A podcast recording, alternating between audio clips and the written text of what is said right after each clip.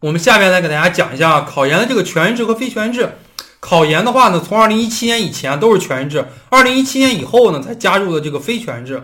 来给大家讲一下，只有专硕有非全日制，就是我们当老师呀，中小学老师这种有非全日制。学说一般情况下没有，像华中师大教育学专业也有非全日制，但招的人比较少，每年基本上就招一个，招的人非常的少，所以说学说一般没有。而且学学硕呢，百分之九十五以上的专业都没非全日制。但是绝大部分学校呢，它的专硕有非全日制，所以我们学硕就不在这儿给大家讲了，我们就只讲专硕。呃，我给大家来讲一下全日制和非全日制的一些相同点和不同点。先讲一下不同点，不同点呢，全日制啊，首先呢，从学制方面来讲，全日制的学硕，全日制的学制一般情况下是两年，非全日制的学制一般情况下是三年。社会认可度暂时不同，非全日制的社会认可度比全日制的社会认可度要低很多很多，要低很多。还有呢，就是学费和补助不一样，全日制要交学费，非全日制也要交学费。全日制有奖学金，非全日制没有奖学金。全日制每个人每个月有六百块钱补助，但是非全日制没有。全日制学校管住宿，每年交一千块钱住宿费就够了，但是非全日制呢不管住宿啊，非全日制不管住宿。上课时间来说一下，全日制一般是周一到周五上课啊，周六周日休息；非全日制一般是周六周日、五一、十一、寒暑假来上课。那么也可以选择跟全日制一起上课，但是很少有人选择。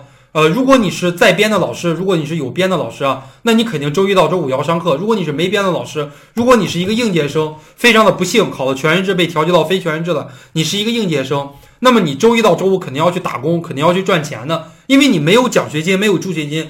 啊，你自己要交每年一万多块钱的学费，而且你自己要管自己的住宿，你没有办法跟家长要钱。在这种情况下呢，那肯定是周一到周五你不可能跟人家应届生一起去上课。这是我们说到的上课时间。相同点是什么呢？考试难度一样，不管是全日制和非全日制，考试的时候考的东西都一样。读研之后学习的内容是相同的，全日制学什么，非全日制也学什么，享受的服务也是一样的。啊，你全日制讲什么东西，你也讲什么东西。那么毕业的要求也是一样的。对于毕业论文，全日制的要求是什么样子，非全日制的要求就是什么样子的，根本就不能再低了。全日制和非全日制的都是双证啊，都是毕业证和学位证都有。全日制和非全日制是双证，但是呢，在非全日制上会注明是非全日制。下面来给大家讲一下什么样的人群适合考全日制，什么样的人群不适合考非全日制。全日制呢，就是应届生适合考，没有固定工作的、不在编的这些人。你通过渴望学到知识，通过现在的这个文凭，全日制的文凭，未来来找到一个工作的这样的一些人适合考全日制。那么非全日制呢，就是年纪比较大的，有家庭有孩子的，哎，有固定的工作，比方说你是这个在编的老师，对吧？你是往届生，哎，岁数比较大了。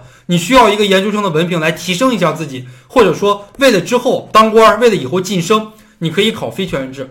还有一部分人读了非全日制，就是你考全日制没考上，非全日制呢又没招满，全日制可以调剂到非全日制，但是非全日制你是不能调剂到全日制的。所以有很多的应届生考全日制没考上，差一两分，结果调剂到非全日制了。像这种情况呢也能读。